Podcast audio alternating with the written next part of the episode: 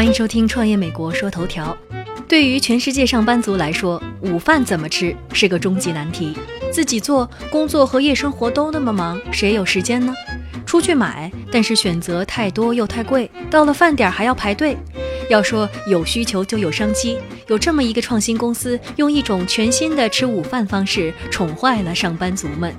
在纽约，到了午饭时间，你总能看到一些人匆匆走进一家餐厅，别人都在老老实实排队，他们却理直气壮地直接走到队伍前面，报上名字，拿了饭就走。你以为他们是在网上订了餐去取饭而已吗？没那么简单。他们使用的这个服务叫做 MealPal。它采取的是一个午餐预定的机制，每个月用户可以选择二十顿和十二顿的套餐，平均每餐的价格在六美元上下。首次购买的时候，甚至可以拿到不到三美元这样超级低价的优惠。要知道，拿纽约曼哈顿中城为例，去普通餐厅随便吃点啥，动辄就要十几刀了。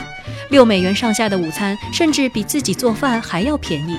对于想省钱的上班族，简直不能再有吸引力了。如果只是便宜，可能也无法网罗那么多食客的心。MealPal 提供的多样菜式也是其杀手锏之一。MealPal 在每个城市都会笼络上百个餐厅，每天每家饭店会提供一种菜式，每周轮换：汉堡、薯条、寿司、沙拉、拉面、盒饭、鱼生饭、果汁，反正你能想到的 MealPal 基本都有。不过饭菜质量就要靠你自己来判断了。除了省钱、选择多之外呢，就是方便了。MealPal 的用户可以提前一天预订午饭，选好你的饭，再选定一个取餐时间段就可以了。就像我们一开始说的那样，第二天用户到了餐厅，报上名字，可以拿了就走，无形中也省下大量排队的时间。而对于店家来说，带来新用户是一大关键吸引力。自己的餐厅每天出现在 MealPal 上，就等于是免费打广告了。此外，因为 MealPal 上面每天所提供的午餐都是固定的，所以备餐更容易，可以实现完全的批量生产。而且 MealPal 是要求顾客自己上门取餐，餐厅本身就不再需要额外的人力去安排递送，大大帮助缓解午餐高峰时的压力不说，还降低了成本。所以，虽然是低价卖午餐，商家也并没有少赚。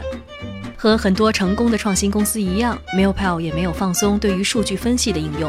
首先就是收集数据，每天在用户订餐之前，MealPal 都会要求你评价你之前一顿的午餐，一到五颗星，你给这个饭打几星？大份、中份、小份，你觉得这个饭的分量如何？这些数据并不只是供 MealPal 自己使用，他们会把数据汇总，提供给相应的餐厅。从 MealPal 上的小用户群出发，让餐厅了解到底什么样的菜式最受欢迎。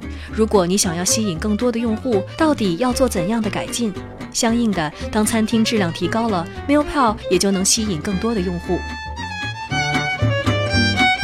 这个成功的商业概念背后的创始人叫 Mary Biggs，而这已经不是他的第一次创业经历了。早在2013年，他就和 PayPal 的 Kadakia 一起创立了一个名叫 ClassPass 的平台。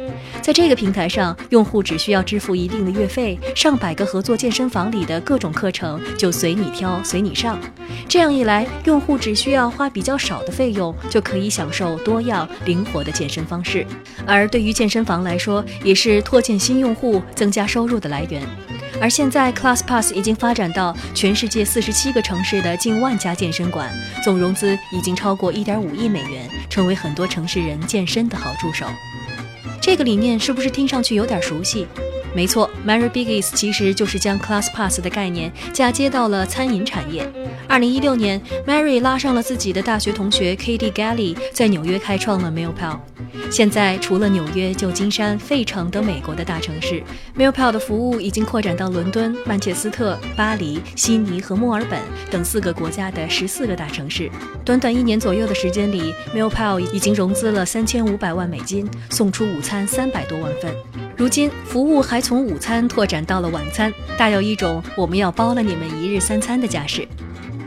今天的说头条就到这里了。关于 MealPal 以及它的灵感来源 ClassPass，在一家的十大顶级富豪每日必读节目中也有过更加深度的分析。